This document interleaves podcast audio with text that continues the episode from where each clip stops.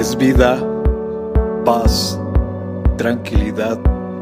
Les habla Hugo Fortes y esto es Palabra con Poder. Bienvenidos, este es el contenido de hoy.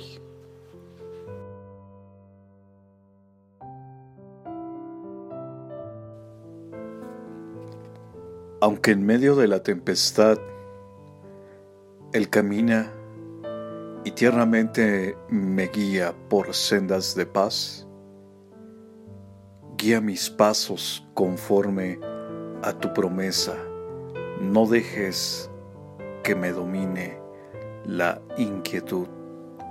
Salmo capítulo 119, verso 133.